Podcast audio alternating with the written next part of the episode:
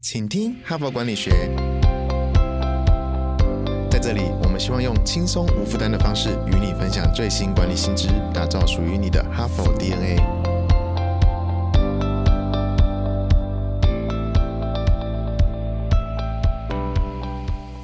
大家好，我是节目代班主持人，哈佛商业评论全球繁体中文版行销总监 Evan。这个星期的哈帕主题呀是什么呢？是绩效管理。不应该是企业杀手哦？怎么说呢？不知道你有没有这样子的经验哦？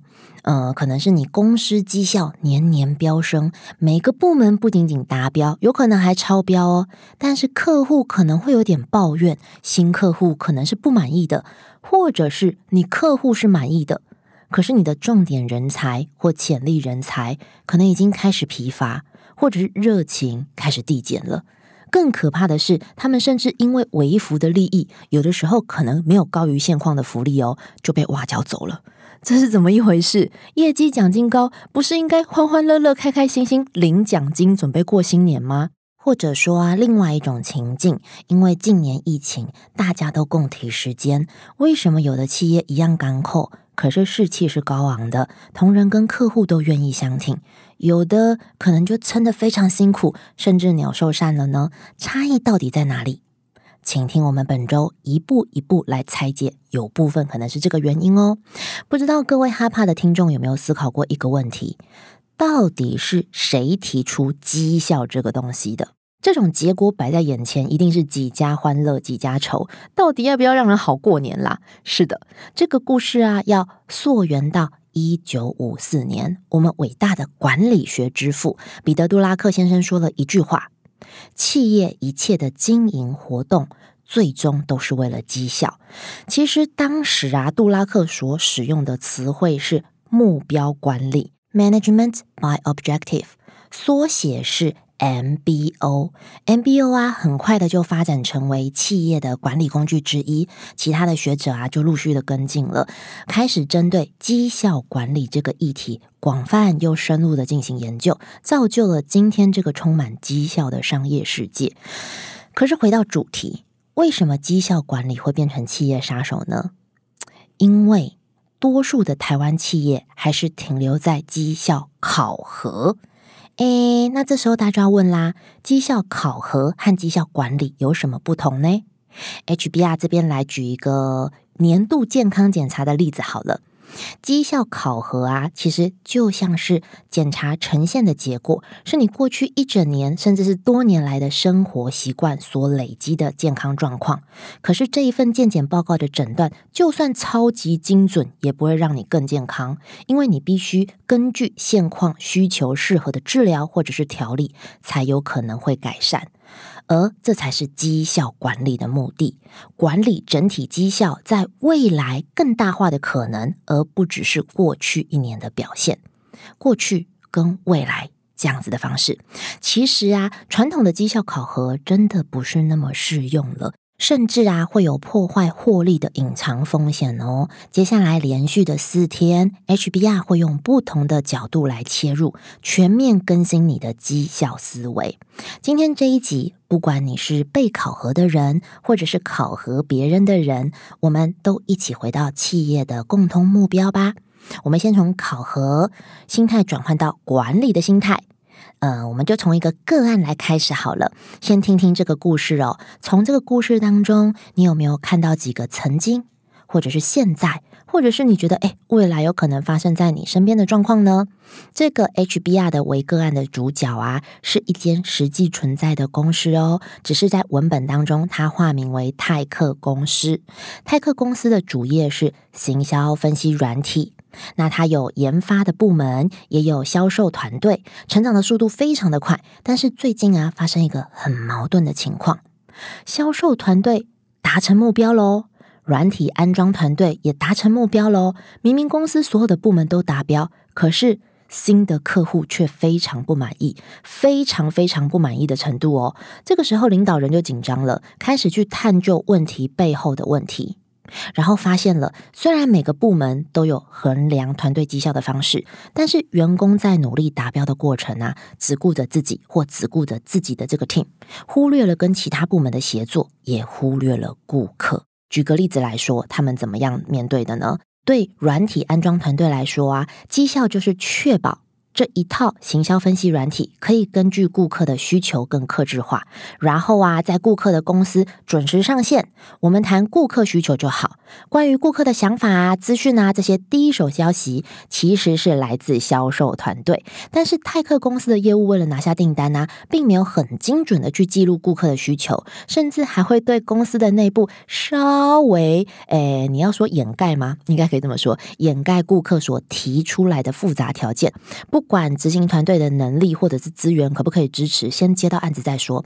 等到执行阶段，泰克公司的工程师根本不知道业务给了什么承诺。虽然他们还是很认真的规划，但是顾客已经感觉到说：“哎，你们说的跟做的怎么不太一样？”再来啊，就是软体安装团队绩效数字是时间嘛。所以呀，那些工程师就会想办法走捷径，能快就快，不要管太多细节，因为我就是要在这个时间点上线呐。最后，销售团队成交了，软体安装团队也上线了，可是顾客却发现，哎，明明看起来好像是，可是用起来跟我所期待的是不一样的，于是就转向客服团队来做抱怨，形成一次又一次的恶性循环。这个真实的案例是不是听起来有一点点共鸣感？你把产业换一下。或者是部门换一下，基本上就算没有天天，也是常常发生在你我身边吧。我们刚刚提到的传统绩效考核可能会破坏获利，现在就来直球面对面。如果带着绩效考核的心态，员工啊会把焦点放在考试成绩啊，台湾能立马摘嘛，我就是要考一百分，也就是个人的目标数字，甚至是我这个团队的目标数字而已。哦，能想到团队其实已经了不起了。在过程呢，其实就会争夺资源或者是功劳。从团队内来看呢，这种竞争关系甚至是变成个人对个人，延伸到部门对部门，让人忽略更大的目标。从专案成果的角度来看，如果顾客感受不好，那绩效就是一个短期的数字，再漂亮也没有办法延续啊！明年他就不跟你续约了，甚至他直接砍断，我就尾款就不付你了，是不是？其实这是很好理解的。换到顾客离场，他才不会管你是哪一个部门该负责哪一件事情，他要的是需求可以被满足。所以在这边做一个小结啊，泰克公司它的主要问题就是让部门之间各自为政，所以阻碍了团队协作。不过这个问题不只存在泰克公司，哈佛大学啊有一位杰出的学者叫做海蒂加德纳，虽然他是法学院出身，但是他本身也是一个创业家，他长期投入在企业高阶主管的咨询服务跟教学。那海蒂啊，他做了一个很庞大的研究，他访谈了来自不同产业的高阶经理人，包含生物科技、银行、汽车、消费性产品等等等等等，人数高达八千。喂是不是超级 HBR？真是令人佩服的研究精神。所以啊，海蒂啊，他就发现了部门各自为政是一个普遍的现象，而且在这样的绩效管理系统之下，会直接破坏团队协作。他整合了五个最常犯的错误啊，因为时间的关系，伊文这边介绍其中三个给到大家。首先呢，第一个错误是关键绩效指标。没有聚焦于顾客满意度。换句话来说，每个人只对自己能够控制的结果负责。透过刚刚泰克公司的个案啊，伊文应该很清楚的说明了细节，我就不再赘述了。所以提醒大家，这个情况很常见。但是最危险的是这些行为背后的思维，久而久之会导致员工只在乎自己的行动，忽略企业对于其他部分的影响。你跟他们谈业绩奖金，他就只跟你谈钱。第二个错误啊，没有设计促进团队协作的诱因。根据海蒂的研究，确实有些企业的状况比泰克公司好一点点，主管或者是高层会常常站出来鼓励大家要团队协作。不过这只是鼓励，这只是喊话。就算员工知道协作很重要，但是协作了之后可以获得什么呢？如果跟加薪无关，跟升迁无关，甚至跟被嘉许嘉奖，无论是心理或者是生理的呃优势。或者是得到无关的话，还要空出很多跟人沟通的时间，怎么想都是吃力不讨好的。所以你还是自己做自己的，不是比较快吗？但是海蒂也发现呢，有些企业确实设计了一些奖励来促进团队协作。举例来说，某顾问公司的执行长，他特别拨出八万美金的预算来奖励跨部门协作的领导人。结果，结果怎么样？三个季度之后，奖金发出不到十趴。这让我很困惑，执行长本人也很困惑。他也想说，钱都摆在你眼前了啊，你还是不争取，是发生什么事情？他甚至还打电话还给海蒂询问他的建议。海蒂接到这通电话之后呢，又开始投入研究。这个学者的生活真的也是行程满档哦。他发现呢，这间顾问公司的协作奖金是独立的。跟这些经理人原本的目标没有直接的关系，所以员工还是要很专注在原本的绩效数字。简单来说，就是他还是要做到他本来的这个绩效，而且真正连做最大的是本来绩效的数字。那这个额外的奖金，其实可能对他来说没有很大的影响，甚至认为这个奖金只是执行长要他们假装协作很重要。讲到这边，伊文帮大家做一个小结。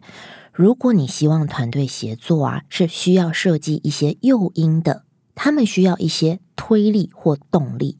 但是，如果你的诱因跟他们的原本目标没有关联，或者是零零散散，甚至是完全跟他们本来的目标连接不起来的话，那几乎等于没有设计哦。当然也不会有太好的成果。那第三个错误是什么呢？是把远大的目标和短期的目标奖励混在一起了。什么是远大的目标？这实在太好举例了。来，大家举起你的右手，跟伊文一起念：我要做永续、全面碳中和、供应链转型、导入人工智慧。虽然听起来很有抱负，对不对？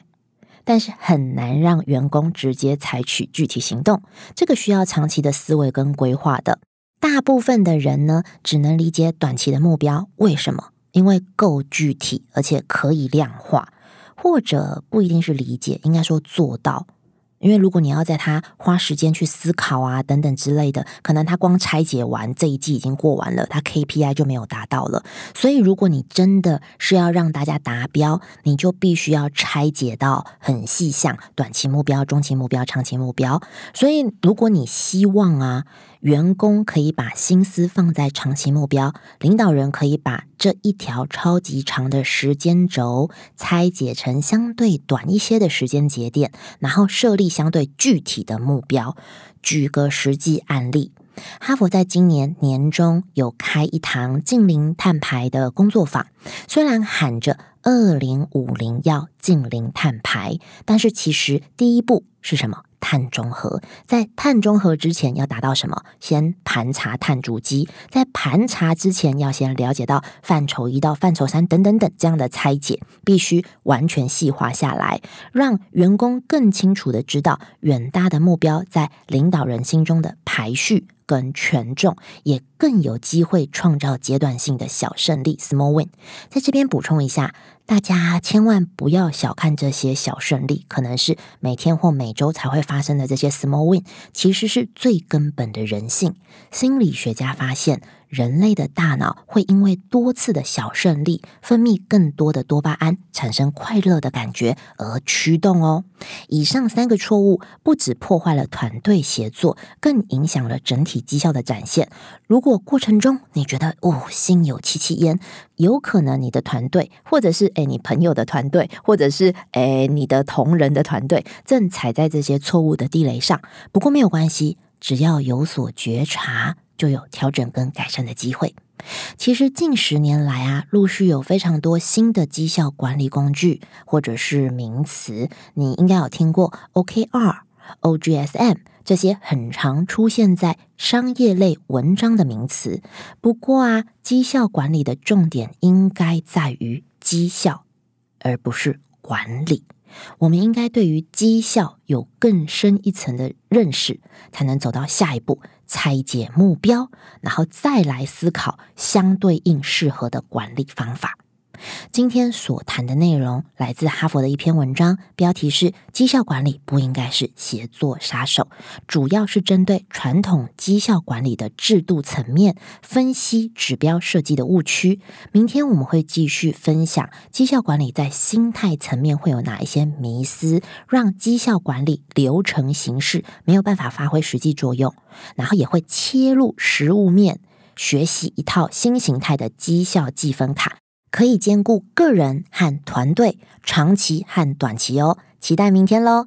最后，感谢您的聆听。如果您喜欢我们的节目，请你现在就订阅这个 Podcast，并且到说明栏点击加入，成为我们请听哈佛管理学 Podcast 的听众，接收第一手消息。谢谢你的收听，我们明天再会。现在就注册 HBR 数位版会员。每月三篇文章免费阅读，与世界一流管理接轨，阅读更多管理大师的精彩观点。现在就开始。